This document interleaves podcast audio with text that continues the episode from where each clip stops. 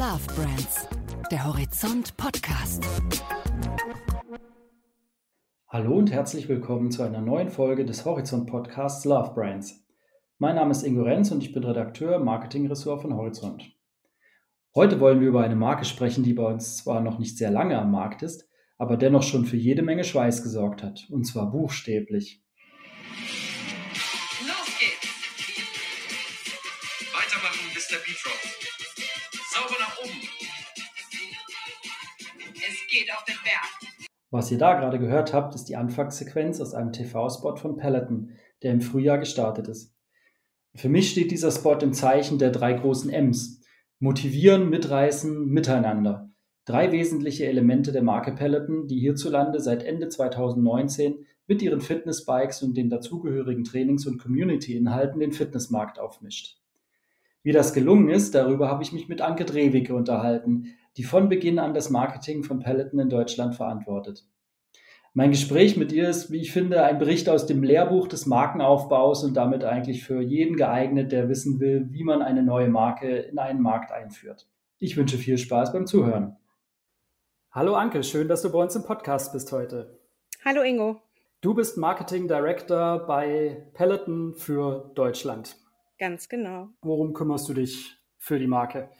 Genau, Peloton ist ja für diejenigen, die es nicht kennen, eine digitale Fitnessplattform. Viele kennen uns äh, insbesondere aus der Kommunikation her äh, heraus rund um unsere Bikes. Und insgesamt ist es aber tatsächlich so, dass wir fast eher eine Content Company sind. Also wir werden auch gerne als das Netflix der Fitnessbranche bezeichnet mit einem äh, umfassenden Angebot äh, neben Cycling für alles, was das äh, Fitnessherz begehrt mit eigenen Trainern, Musik ist uns wichtig und wie gesagt einem umfassenden Kursprogramm. Und ich kümmere mich in Deutschland um die Vermarktung des Ganzen und damit um alles, was das Thema, Ma Thema Marke, Marketing und Produktmarketing betrifft. Peloton ist Ende 2019 in Deutschland gestartet. Ähm, das, was du jetzt beschrieben hast, das, das gab es ja so vorher eigentlich nicht. Also man, man kennt natürlich die Fitnessbikes, aber dass das Ganze dann noch mit ähm, einem Abo und Trainingsprogramm verbunden wurde, das, das ist ja relativ neu. Also man kann schon sagen, Peloton hat eigentlich seinerzeit eine eigene Kategorie begründet, richtig? Ja, das stimmt. Das war tatsächlich auch, ehrlich gesagt, war es auch das, was mich damals an der Rolle angefixt hat, äh, dass es tatsächlich nicht äh, nur eine Marken- oder Produkteinführung ist, sondern tatsächlich eine Etablierung einer komplett fast neuen äh, Kategorie in Deutschland. Anders als in den vorangegangenen Märkten für Peloton ist Home Fitness oder war bis dato Home Fitness das Feld überhaupt noch nicht bestellt. Ne? Also wir sind da irgendwo in den 80ern äh, mal hängen geblieben in Deutschland. Deutschland ist eine totale Fitnessnation. Das war mir vorher auch gar nicht bewusst, dass wir äh, so sportlich sind.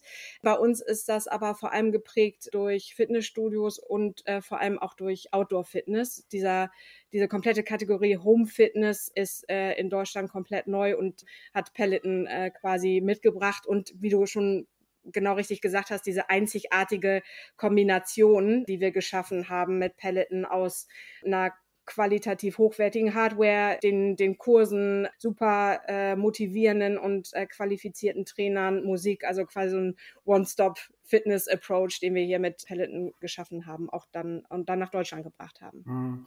Aber trotzdem mal, also Hand aufs Herz, ihr seid kurz mhm. vor Beginn der Corona-Krise gestartet. Das Thema Home Fitness hat ja in den Monaten der Pandemie enorm an Bedeutung gewinnen mir ist völlig klar, niemand wünscht sich eine Pandemie, um seine Marke voranzukommen. Das würde ich niemals äh, so darstellen wollen. Deswegen würde ich auch niemals einer Marke äh, attestieren, dass sie Corona-Gewinner ist. Aber trotzdem, Peloton wurde von den Corona-Monaten ja schon irgendwie ein bisschen gepusht, weil die Leute zu Hause waren und sich überlegt haben, wie bleibe ich jetzt fit. Kann man das so sagen? Es hat vor allem der Home-Fitness-Kategorie geholfen und dadurch, dass wir die Home-Fitness-Kategorie quasi neu nach Deutschland gebracht haben, hat uns das natürlich auch geholfen. Also so würde ich es äh, so würde ich es formulieren. Ich glaube, dass hier sehr viel durch das durch das letzte Jahr das einfach schneller gegangen ist, ähm, was die Relevanz betrifft, also was die Reichweite und Awareness der Marke betrifft, aber auch was die Relevanz betrifft. Genau, also es gab tatsächlich diesen Booster irgendwie hinsichtlich der Relevanz, der aber tatsächlich irgendwie kategoriebezogen ist und dadurch, dass wir ähm, das Glück hatten, direkt vorher in, in Deutschland zu launchen, uns dann, dann für das Thema tatsächlich irgendwie dann auch etablieren konnten. Hm. Kann man das irgendwie in Zahlen ausdrücken, was euch das gebracht hat? Kannst, Schrägstrich, darfst du da uns ein bisschen was, ein paar Einblicke geben?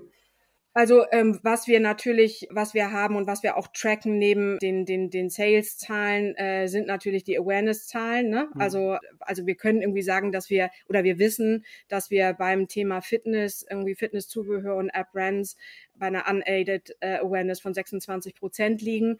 Damit sind wir top in class, mhm. ähm, also tatsächlich Category Leader.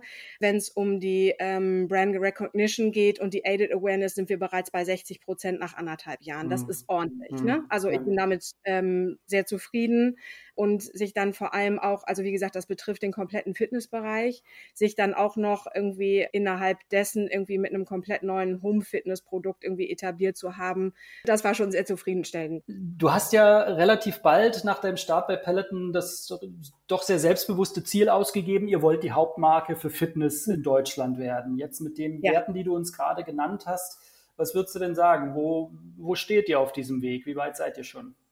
Das haben wir definitiv geschafft. Also äh, schon mal das erste, das erste Ziel erreicht. Ich bin aber tatsächlich ehrgeizig, also habe da viel äh, Gestaltungswille, äh, was die was die Marke für uns äh, in, in Deutschland betrifft. Ähm, wir sind jetzt dabei, uns tatsächlich auch als Plattform zu etablieren. Ähm, ich habe das ja eingangs bereits gesagt. Wir waren am Anfang sehr auf unser quasi Originalprodukt fokussiert, nämlich das Bike, also damit die, die Fitness- und, und Cycling-Kategorie das ist das äh, Produkt, mit dem wir auch ursprünglich mal gestartet sind, ne? 2012. Mhm. Ähm, äh, John Foley, der dann, der dann anfing, das quasi für sich selber zu entwickeln, äh, weil er keine Zeit mehr hatte, Sport zu machen und neben der Familie und einem Job ähm, und dann über eine Kickstarter-Kampagne angefangen hat, Geld darüber einzusammeln.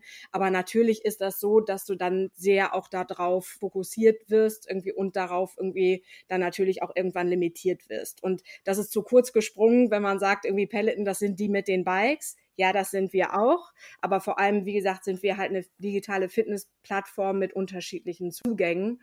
Wir haben jetzt in Deutschland das App-Angebot äh, seit letztem Jahr auch online was den App-relevanten Content betrifft. Ähm, da sind wir dabei, den auch insbesondere für den deutschen Markt weiterzuentwickeln. Und wir sind natürlich auch neben dem Bike dabei, weitere Hardware für den deutschen Markt dann, dann äh, auch einzuführen. Das Laufband wird dieses Jahr noch kommen, mhm. also da unterschiedliche Einstiege dann auch zu dieser Plattform äh, zu schaffen. Mhm. Äh, äh erklär doch mal, wie läuft das mit der App? Also ich sitze dann auf dem Bike oder laufe auf dem Laufband und habe dabei einfach die App an, wo dann mein Trainingsprogramm läuft oder wie, wie muss ich mir das vorstellen?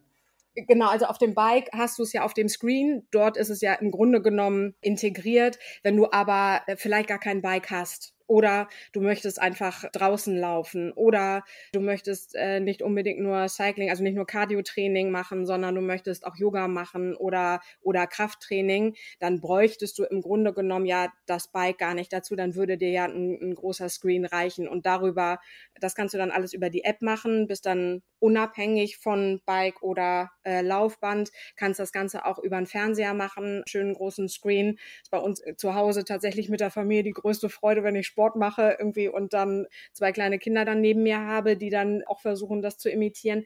Also das heißt, du bist damit unabhängiger, kannst das überall mitnehmen, kannst nach wie vor dein Fitnessprogramm absolvieren, wann du möchtest, aber damit natürlich auch äh, noch, noch mal ortsungebundener, weil du die App deinem Smartphone überall hin mitnehmen kannst. Hm. Damit macht ihr ähm, etablierten äh, Fitness- oder auch Running-Apps ja, ja Konkurrenz und ihr emanzipiert euch so ein bisschen von dem Rad, was du ja am Anfang schon gesagt hast, dass das nicht mehr nur so, so ganz im Zentrum stehen soll, liegt sich auch daran, dass ja so ein, so ein Peloton-Bike jetzt auch finanziell nicht so ganz unaufwendig ist. Sowas stellt sich ja nicht jeder ins Wohnzimmer, wohingegen so eine App kann jeder nutzen. Also ihr verbreitert damit auch eure Zielgruppe.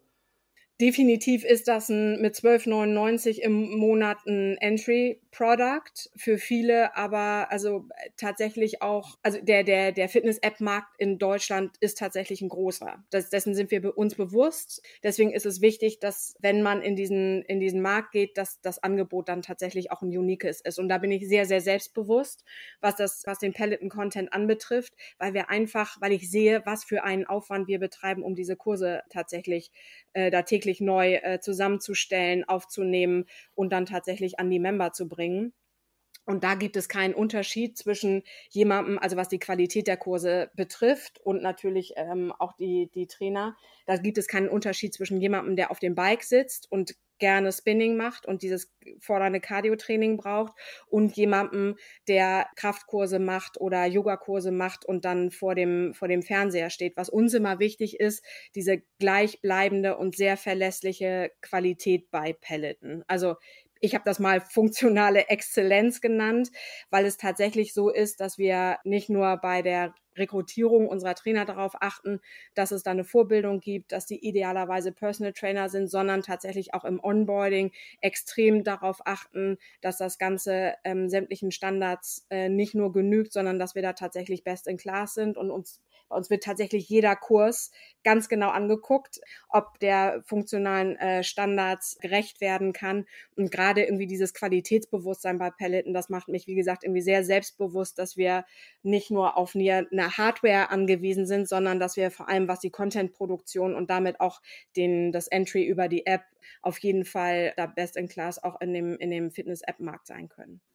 Das klingt so danach, als müssten die Coaches, die für euch arbeiten, nicht nur ähm, Top-Sportler äh, und ja, Didakten sein, die das Ganze vermitteln können, sondern auch Entertainer, weil es geht ja da auch darum, die Leute zu unterhalten mit diesen, mit diesen Kursen, mhm. richtig? Also Erik Jäger und Irene Scholz, ja. ähm, die, die, sind ja auch in euren äh, TV-Spots zum Beispiel zu sehen. Ja. Ähm, die müssen die Leute ja auch mitnehmen und motivieren. Das heißt, da kommt es ja nicht nur auf Sport an, sondern auch auf Entertainment. Ja, äh, das ist ein äh, ganz interessanter Punkt, den du da ansprichst, weil äh, das tatsächlich ein lokaler Unterschied ist, also zumindest ein kleiner. In Amerika wird sehr viel mehr Wert auf Entertainment in den Kursen gelegt. In Deutschland geht es sehr, sehr viel auch, auch um äh, Funktionalität. Also klar, Entertainment, Vermittlung ist, glaube ich, da eher äh, der, der schlagende Punkt und halt Motivation.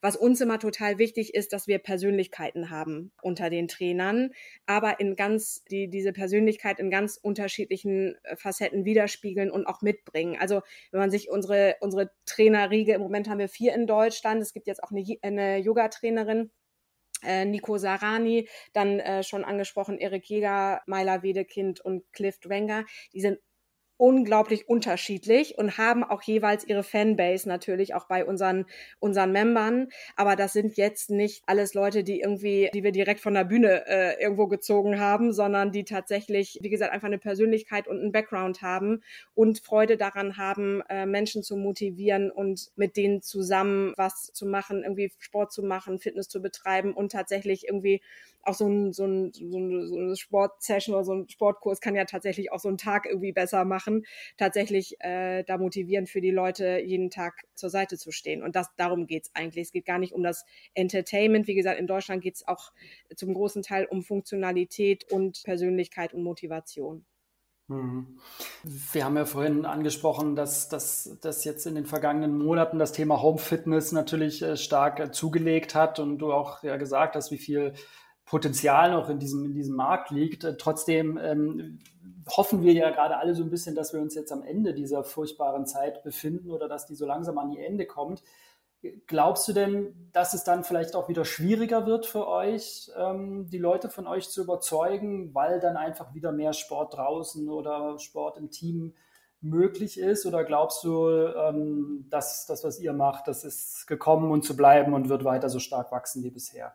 Also die Awareness, die kann mir keiner mehr nehmen. Das ist immer schwieriger, die aufzubauen, als, als die zu halten. Und ich glaube, jeder, der einmal, das ist tatsächlich auch so das Besondere bei Peloton, jeder, der einmal das erlebt hat, der einmal auf dem Bike gesessen hat oder der einmal in so einem Kurs war mit, keine Ahnung, tausend anderen Menschen, die verstreut äh, in, der, äh, in der Welt ebenfalls an diesem, an diesem Kurs teilnehmen, einmal dieses, dieses Erlebnis zu haben und dann natürlich irgendwie auch die ständige Motivation, äh, Sport zu machen darum, dass wie, auch das kann mir keiner mehr nehmen oder kann äh, uns als Marke auch keiner mehr nehmen. Und tatsächlich ist es so, wir haben ja ganz viel, ähm, bei uns funktioniert ganz viel über Weiterempfehlungen. Und je mehr Anlässe wir da schaffen, die Marke auszuprobieren und auch die Kurse auszuprobieren, umso besser wird es eigentlich für uns. Das heißt, es ist immer ein Trend, der deswegen immer nach oben gehen muss, weil, wie gesagt, es immer mehr Menschen gibt, äh, die Pelleten nutzen und damit Pelleten auch weiterempfehlen und damit gar nicht nach unten gehen kann. Nichtsdestotrotz ist es so, dass wir tatsächlich einer stärkeren Saisonalität in Deutschland ausgesetzt sind, was äh, gerade das Thema Outdoor-Sport anbetrifft. Aber ich glaube, dass die Vorteile von Home Fitness, äh, dass wir die in den vergangenen, in den vergangenen Monat, Monaten haben glaubhaft transportieren können. Nämlich, dass du zwar alleine auf dem Bike sitzt, aber niemals allein im Kurs bist, dass du deine eigene Dusche benutzen kannst, dass du diesen Weg zum Fitnessstudio nicht auf dich nehmen musst und dass du den Vorteil hast, dass deine Kinder ähm, daneben sitzen können und äh, du nicht einen Babysitter besorgen musst, irgendwie, um dann, um dann für dich den, den, den Vorteil wahrzunehmen, Sport zu machen. Und das ist, glaube ich, was irgendwie gerade dieses, diese, diese Education, die wir da in den letzten, letzten Monaten ähm, auch, auch immer wieder betont haben. Auch das ist was, das äh, haben wir aufgebaut und das kann der Marke und auch der Kategorie insgesamt, äh, das, das kann man uns nicht mehr wegnehmen. Hm. Dann sind wir schon mittendrin, würde ich sagen, auch in eurer Mediastrategie. Du hast jetzt ja. vorhin schon gesagt, ähm, wie wichtig Word of Mouth für euch ist. Ja.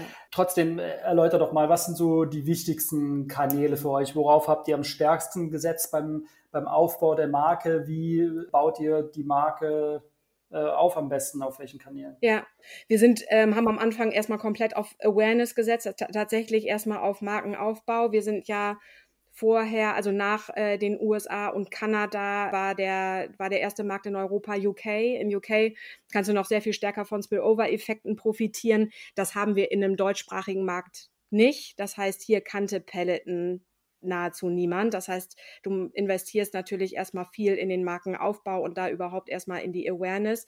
Dann aber natürlich sofort auch in, in Relevanz und natürlich auch in diese Home-Fitness-Kategorie, die wir tatsächlich quasi parallel mit aufgebaut haben. Das haben wir vor allem über TV gemacht, aber halt viel auch über Social, um genau diese ganzen Benefits auch immer wieder zu wiederholen, die Marke vor Augen zu führen, tatsächlich die, die Nutzung des Bikes auch zu zeigen, damit quasi so eine Experience auch in, in auf jeden Fall äh, Smartphone-Screen und in jedes Zuhause und jeden TV-Screen zu bringen, um das halt einfach zu transportieren, was Peloton ausmacht und sind da mit so einem, ähm, mit sehr klassischem, äh, aber sehr detaillierten Funnel Ansatz herangegangen auch was das Messaging anbetrifft.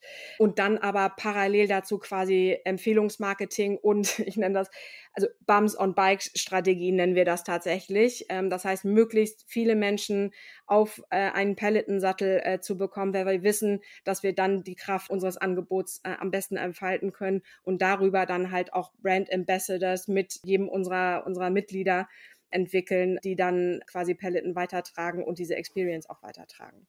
Hm. Diese ähm, am Anfang auf Awareness setzen Strategie, ähm, hauptsächlich TV, ähm, Out of Home ein bisschen, hast du ja schon gesagt, die, die ist relativ teuer. Wenn ich jetzt mal ja. äh, die, die Nielsen-Zahlen anschaue, da stehen jetzt für das vergangene Jahr äh, 52 Millionen Euro brutto drin. Das ist natürlich schon ein ordentlicher Batzen. Wann sagst du, seid ihr äh, so weit, dass ihr vielleicht auch ähm, ein bisschen zielgerichteter investieren könnt und diese Gießkannenmedien nicht mehr so stark braucht? Seid ihr da jetzt schon oder dauert das noch ein bisschen? Ich würde sagen, wir brauchen noch ein bisschen. Insgesamt ist es aber so, dass das Gute ja bei Peloton ist, dass ähm, sobald äh, wir jemanden für Peloton geworben haben, ist es so, dass sich äh, tatsächlich durch die, durch die langjährige Mitgliedschaft, muss man fast sagen, die Treue unserer, unserer Mitglieder ist äh, tatsächlich, geht dahin, dass 94 Prozent der Menschen, die eine Peloton-Mitgliedschaft abgeschlossen haben, äh, nach einem Jahr noch dabei sind und mindestens drei Kurse pro Woche belegen dass sich das natürlich über die Zeit auszahlt. Das heißt, wir investieren, wir geben uns am Anfang, wir geben uns sehr viel Mühe, jemanden für Peloton zu gewinnen, weil wir wissen, der bleibt lange bei uns. Und so darüber zahlt sich das natürlich auch und fungiert dann tatsächlich auch nochmal darüber hinaus als Brand Ambassador, andere dann auch für Peloton zu gewinnen. Äh, natürlich haben wir eine, eine Zielgruppenstrategie. Es ist aber im Moment irgendwie tatsächlich auch noch so, dass wir, dass wir, dass wir glauben, dass es noch viele Menschen gibt, irgendwie, die äh, für die Peloton in Frage kommt, die äh, tatsächlich von dem Angebot noch nicht wissen. Und da sind wir mit Sicherheit irgendwie, haben wir das Ende der Fahnenstange noch nicht erreicht. Also da gibt es noch ein bisschen, bisschen Luft nach oben, aber wir werden mit Sicherheit dann auch irgendwann anfangen, nochmal zielgerichteter und produktgenauer das Ganze dann auszutarieren. Ihr macht ja nicht nur jetzt, jetzt äh, klassisches, äh, klassische Werbung eben, um die Leute äh, von euch zu überzeugen oder bei euch bekannt, bei ihnen bekannt zu machen, sondern ihr kollaboriert ja zum Beispiel auch ganz stark mit, mit anderen Brands und macht auch, macht auch Sponsoring. Also ich glaube, was jetzt so in letzter Zeit am sichtbarsten war, war eure Partnerschaft mit der DFB-Akademie. Mhm. Äh, man sieht ja gerade äh, Oliver Bierhoff äh, über, auf dem Peloton-Bike durch die Werbeblöcke radeln. Ähm, welche, welche Rolle spielen diese Partnerschaften mit eu für euch? Ähm, also einerseits das DFB-Sponsoring, dann partnert ihr mit Adidas oder mit Intersport. Erläutert doch da die Strategie nochmal ein bisschen. Genau, die haben etwas unterschiedliche Rollen, je nachdem, wie, äh, wie die jeweils auch positioniert sind. Zu, dem, zu der Partnerschaft mit der DFB-Akademie ist es äh, tatsächlich gekommen, weil Oliver Bierhoff äh, bei einem Besuch in Amerika das Peloton Bike kennengelernt hat und die Marke und wahnsinnig überzeugt von dem, von dem Angebot war und äh, wir darüber zusammengekommen sind. Also auch da wieder klassisches Empfehlungsmarketing und äh, es tatsächlich auch äh, so ist, dass ich Oliver Bierhoff äh, tatsächlich in einem persönlichen Gespräch davon überzeugt habe, in der, in der Kampagne aufzutreten. Also das ist, äh, das klingt immer dann im, im Nachhinein, auch wenn man auf so eine Kampagne guckt, klick, klick, äh, sieht das immer ein bisschen aus wie der ganz große Deal. In diesem Fall ist es tatsächlich so, dass es über Begeisterung und Empfehlung von Oliver Bierhoff gelaufen ist, der dann ähm, die DFB-Akademie für für Peloton gewonnen hat, beziehungsweise andersrum. Und der DFB-Akademie arbeiten wir auf Content-Ebene zusammen. Das heißt, wir entwickeln mit den Trainern der DFB-Akademie zusammen Kurse beziehungsweise Kursprogramme die gleichermaßen von den äh, Mitgliedern der Akademie wie auch unseren Membern genutzt werden. Also auch da kommen wir, glaube ich, über diese funktionale Exzellenz haben wir da quasi so einen gemeinsamen Einstiegspunkt gefunden und dadurch natürlich auch Reichweite für Peloton in, in Deutschland generiert. Denn Fußball gehört in Deutschland zu den reichweitenstärksten Fitness- beziehungsweise Sportthemen. Das ist natürlich rein äh, für uns irgendwie lokal, war das natürlich irgendwie ein extremer Reichweitenbringer. Hm, das heißt, wenn jetzt in künftige Nationalmannschaften äh, bei Turnieren gut oder schlecht abschneiden, dann lag das auch jeweils. Natürlich nur. Na, ähm, also wir haben das äh, im Moment bereits, also es gibt auch äh, natürlich ein paar Bundesliga-Vereine, die, die mittlerweile dann auch darüber auf uns aufmerksam geworden sind. Also Sportler irgendwie ja, Sportler Beispiel? von Bayern München, Eintracht Frankfurt, Werder Bremen mhm. äh, trainieren mit uns. Das ist aber natürlich den jeweiligen Sportlern auch selbst überlassen. Aber ganz oft natürlich auch, was das Thema Regeneration betrifft, irgendwie wenn ein Sportler irgendwie ausgefallen ist, aber sich zu Hause äh, dann wieder fit machen soll. Gerade in solchen Fällen werden wir gerne und oft dann angesprochen, um äh, dann, dann äh, schnellstmöglich irgendwie dann eine Bike-Lieferung irgendwie auch, auch möglich zu machen, wenn das Bike nicht sowieso schon zu Hause steht. Und ähm, die anderen bereits schon angesprochenen Partnerschaften, also zum Beispiel mit Adidas habt ihr kürzlich äh, genau. was gemacht. Genau, ähm, bei Adidas ja. ist es eine Apparel-Partnerschaft. Da lief es äh, vor allem darüber, dass wir äh, eine, zusammen mit einer, einer großen Apparel-Fitness- Brand das Thema Diversity treiben wollten und auch uns, uns öffnen wollten für das Angebot, Apparel-Angebot für große Größen. Also es ist tatsächlich irgendwie, äh, da haben wir uns tatsächlich das gar nicht so einfach im Apparel-Bereich, große Größen über XL hinaus anzubieten. Das haben wir gemeinsam, Adidas und wir, uns als Anliegen genommen, weil das Thema Diversity beiden Marken wichtig ist und haben da tatsächlich eine Kollektion ähm, entwickelt, die bis in, in äh, sehr große Größen auch, auch verfügbar ist. Das war war, wie gesagt, dieser, der, der Adidas-Hintergrund, auch der uns natürlich hier in Deutschland total geholfen hat, weil Adidas einfach eine deutsche, eine deutsche Marke ist. Und jeder, der mit Adidas kollaboriert, äh, da weiß man, äh, die sind ernst zu nehmen und die haben, mhm. sind, wollen sich auch, auch äh, zukünftig da in diesem deutschen Markt ähm, etablieren. Also ähm, ganz wichtig mhm. in dem Bereich. Und bei Intersport ist es so, dass wir mit Intersport zusammen quasi die Anzahl unserer Shops verdoppeln in Deutschland. Äh, wir haben ja deutschlandweit äh, bereits Showrooms, über die wir dann unsere ähm, Bump-on-Bike-Strategie äh, forcieren und Menschen dazu einladen, das Peloton-Bike im Store auszuprobieren.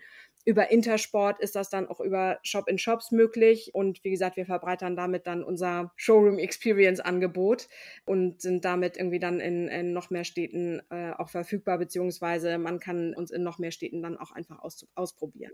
Mhm. Hm. Ja, das ist ja jetzt was, was jetzt Gott sei Dank wieder geht, wieder mehr geht und hoffentlich auch ähm, weiterhin gehen wird äh, infolge der sinkenden Corona-Inzidenzen. Wie ist denn das Verhältnis generell bei euch zwischen stationärem Handel und äh, jetzt auch E-Commerce und wie viel, wie viel Direct-to-Consumer macht ihr auch selbst? Ähm, was sind da für euch so die, die wichtigsten Hebel? Also bei uns ähm, ist es tatsächlich, wir sind ja ein kleines Team. Wenn wir jetzt über Deutschland sprechen, sind wir ja nach wie vor ein, ein, kleines Team. Ne? Also wir haben für das Thema Retail haben wir zwei Leads, für das Thema Ops haben wir haben wir ein Lead, Commercial jeweils ein Lead. Das heißt, wir sind irgendwie fünf, sechs Leute im Leadership-Team in Deutschland, die natürlich dadurch zusammen irgendwie dann mit dem mit dem Geschäftsführer hier in Deutschland, dem Martin Richter, total eng zusammenarbeiten. Also natürlich irgendwie sprechen wir irgendwie jeden Tag irgendwie miteinander und natürlich macht das auch irgendwie, das ist nach wie vor so ein bisschen Start-up-Mentalität auch hier in Deutschland, macht das ganz viel irgendwie von dem Spirit der Zusammenarbeit auch hier in Deutschland aus. Das heißt, ich weiß ganz genau, wie viel von meinem, von den, von den Leads, die wir hier generieren und von der Reichweite, die, die wir generieren, ich weiß ganz genau, wie viel davon in jeden Kanal konvertiert. Und natürlich mhm. ist es dann so, dass wir dann äh, auf zum Beispiel einer Webpage, das wird jeder Marketeer kennen, hast du dann immer irgendwie dieses, ähm, bist du immer in diesem Spannungsfeld zwischen globaler Einheitlichkeit und lokaler Performance und äh, musst dann immer jeweils gucken, dass du dazwischen irgendwie, ähm, dass du das so einen Zwischenweg findest, um dann, wie gesagt, irgendwie die, die bestmögliche Konvertierung irgendwie zu finden. Da haben wir mit Sicherheit noch einen Weg zu gehen, um da ganz, auch ganz offen zu sein, insbesondere was das Thema Webpage betrifft. In den anderen Kanälen äh, ist man dann natürlich irgendwie ein bisschen schneller. Im Retail haben wir natürlich irgendwie dann direkt die Möglichkeit, irgendwie das dann auszutarieren. Aber das ist, wie gesagt, das ist irgendwie ein schnelles Zusammenarbeiten hier in Deutschland. Hm. Also das heißt, man, man, kann jetzt gar nicht so genau sagen, was jetzt für euch hier wichtiger ist, ob das jetzt äh, der stationäre Handel ist, wo ihr die Bum-on-Bike-Strategie quasi direkt umsetzen könnt, oder ob es dann wirklich die Interaktion mit den Leuten über die eigenen digitalen äh, Kanäle ist, um sie so auf die Bikes zu kriegen, oder wie, wie es aus? Ich würde sagen, ähm, der Retail hat von allen Peloton-Ländern, hat er mit Sicherheit in Deutschland die größte Bedeutung im Vergleich weil wir auch so unterentwickelt sind, vielleicht auch was E-Commerce angeht, also relativ unterentwickelt im Vergleich zu anderen Nationen? Das sehen wir ehrlich gesagt nicht. Das, das würde ich auch gar nicht so behaupten, sondern äh, es gibt manchmal äh, sehr irgendwie ganz, ganz interessant dann, dann auch zu sehen. Wir haben tatsächlich als, als Peloton öfter mal Kunden äh, oder auch Männern gibt es eine eher eine Value-Diskussion. Also das heißt, was verbirgt sich mit dem, mit dem Bike, was verbirgt sich mit der Hardware und auch darüber dann erst eine Preisdiskussion. Wenn wir einmal erklären irgendwie oder die Möglichkeit äh, haben, irgendwie zu erklären, was verbirgt sich hinter der Hardware, was verbirgt sich hinter den Kursen, wieso betreiben wir so viel Aufwand, haben wir in Deutschland keine Preisdiskussion mehr. Das ist das Gute an Deutschland, dass es ein Qualitätsbewusstsein gibt und darüber äh, dann natürlich auch eine, eine Sicherheit irgendwie vermittelt wird, die wir auch, die wir tatsächlich da auch liefern können. In Deutschland geht es aber auch ganz oft darum, ähm, sich das einmal anzugucken, das einmal anzufassen und da einmal draufgesessen zu haben. Also so Touch and Feel. Und in Deutschland Deutschland, wir sind ja relativ klein, ne? wenn man uns jetzt irgendwie im Vergleich zu äh, Nordamerika beispielsweise sieht irgendwie und Kanada ist es ja da durchaus alles erreichbar. Es gibt äh, da ja tatsächlich irgendwie auch keine Rechtfertigung, warum man nicht sich mal eben ins Auto setzt irgendwie und eine Dreiviertelstunde fährt, um sich da einmal draufgesetzt zu haben, bevor man, äh, bevor man sich das nach Hause bestellt. Also ganz viel Touch and Feel, ganz viel kennenlernen mit Sicherheit, auch was die Kategorie betrifft. Aber jetzt, was das Thema E-Commerce betrifft, da wenig, ähm, da sehe ich jetzt keine Hemmnisse, sondern eher, ähm, eher in diesem Touch-and-Feel-Vorteil, den dann natürlich Showrooms bieten. Wie viele Showrooms habt ihr denn schon so über Deutschland verteilt? Ich glaube, bei sieben sind wir jetzt mittlerweile. Hamburg, Köln, Düsseldorf, Berlin, Stuttgart, München und nächste Woche eröffnen wir in äh, Leipzig. Ich hoffe, ich hatte alle.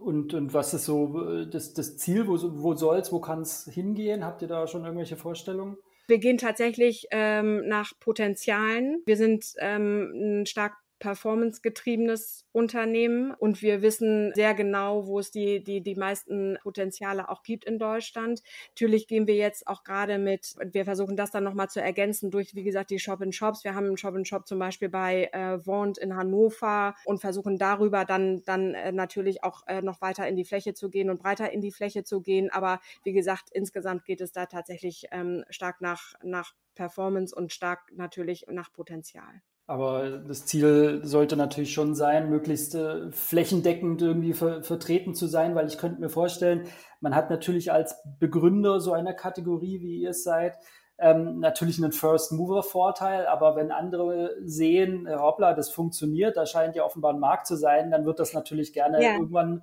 nachgemacht. Ähm, wie beurteilst du denn schon jetzt die Konkurrenzsituation ähm, auf dem Markt, auf dem ihr unterwegs seid? Wie lange könnt ihr noch von eurem First-Mover-Vorteil zehren? Ja, das ist immer, ich freue mich tatsächlich äh, fast immer schon über diese Frage, weil ich habe da ganz wenig Sorge beziehungsweise habe da sehr große Zuversicht, weil ich, weil ich weiß, welchen Aufwand wir einfach betreiben, um dieses Content-Angebot herzustellen und das immer wieder aktuell zu halten, Musik mit, mit so Special Musik Acts dann zu kommen, wie mit Beyoncé, da kommt jetzt in diesem Jahr kommt irgendwie da auch noch einiges, dann irgendwie so tatsächlich auch Momente aufzunehmen. Also im Moment haben wir den Juni äh, damit Pride Month, das feiern wir über über alle Kanäle mit Kursen, ähm, natürlich irgendwie auch mit der Diversität, äh, auch irgendwie in, bis, in, äh, bis in den Apparel-Bereich.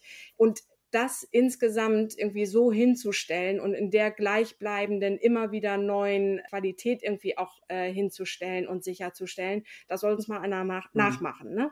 Also ähm, mit den Trainern, wie viel, wie gesagt, wenn ich, wenn ich sehe, irgendwie, wie viel Mühe wir uns geben, irgendwie, wie gesagt, die aufzubauen, auch äh, die zu entwickeln über einen längeren Zeitraum, jeweils irgendwie auch uns immer wieder neu erfinden, wenn es um neue Fitnesskategorien geht. Also wir haben zum Beispiel gerade im letzten Jahr irgendwie so Family Dance Classes angeboten, als viele Familien dann ähm, auf einmal zusammen zu Hause saßen, um da tatsächlich auch für Abwechslung in die ähm, in den Wohnzimmern zu sorgen. Da sind wir sehr schnell, äh, wie gesagt, und in einer sehr hohen Qualität unterwegs, ähm, von der ich nicht weiß, ähm, wie die leicht kopierbar sein soll. Hm.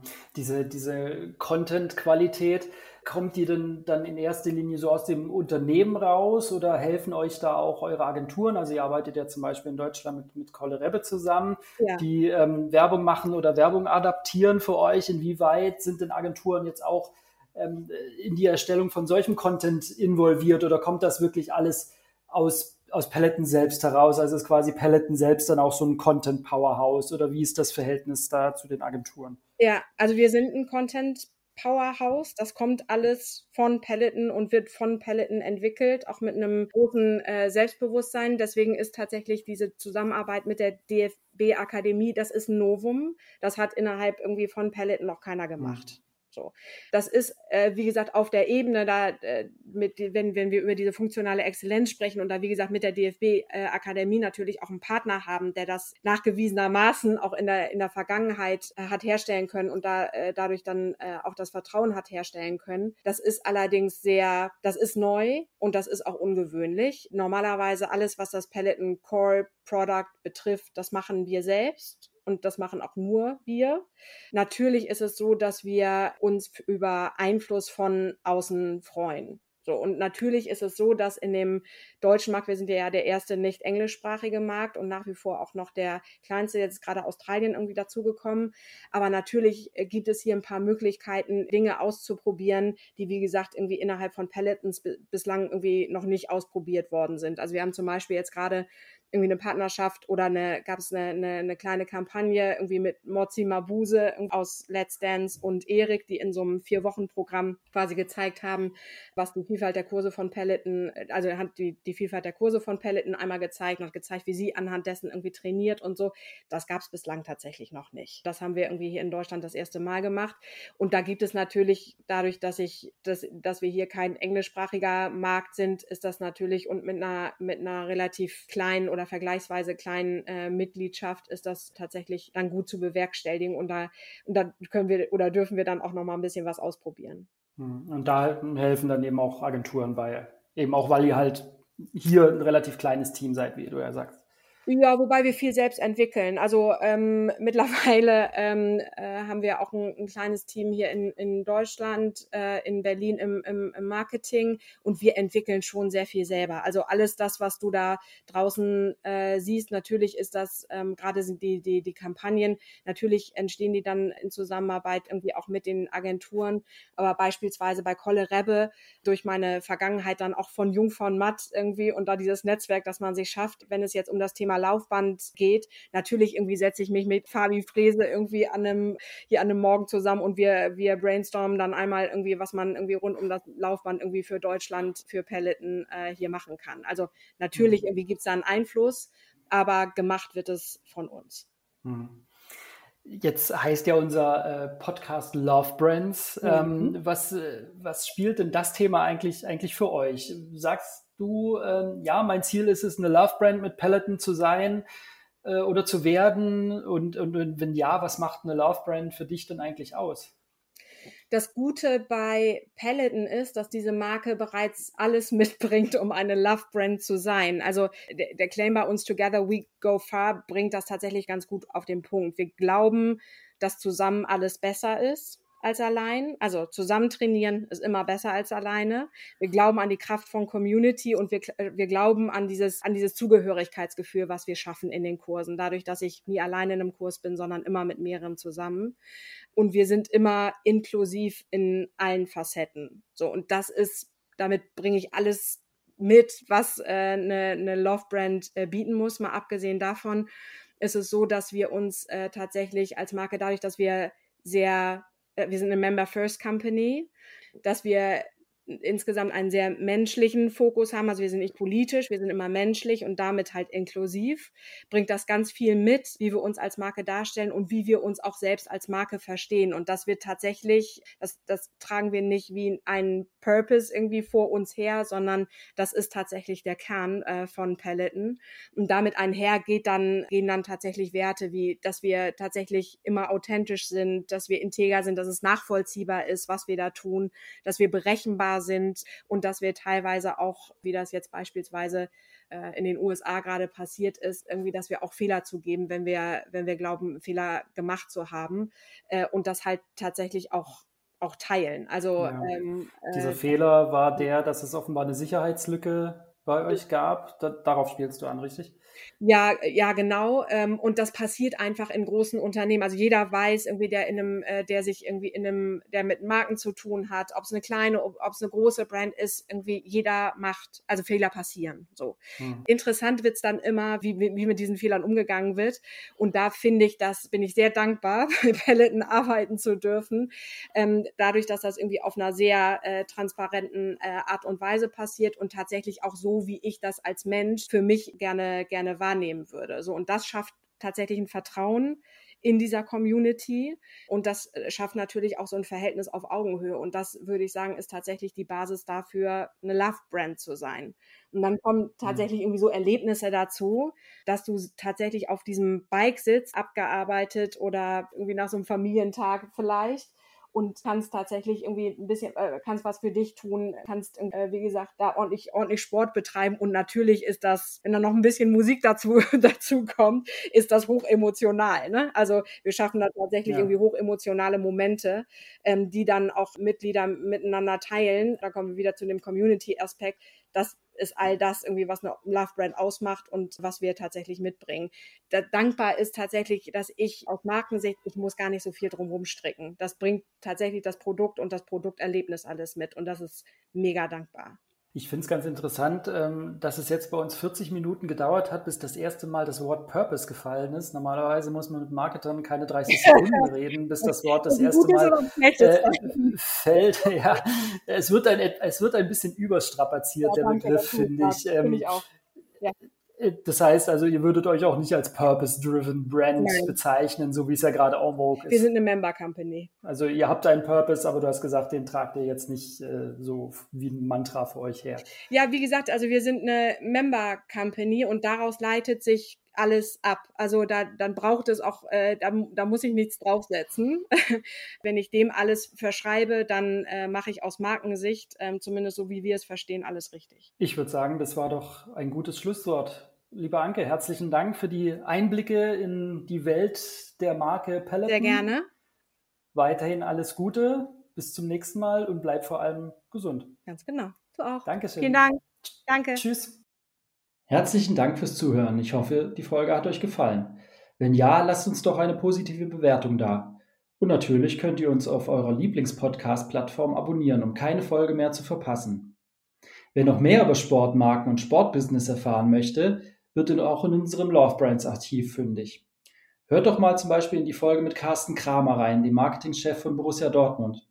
Dort erfahrt ihr, wie eine der erfolgreichsten und stärksten Marken der Fußball-Bundesliga tickt. Wir hören uns bald wieder mit einer neuen Folge Love Brands. Wir freuen uns auf euch.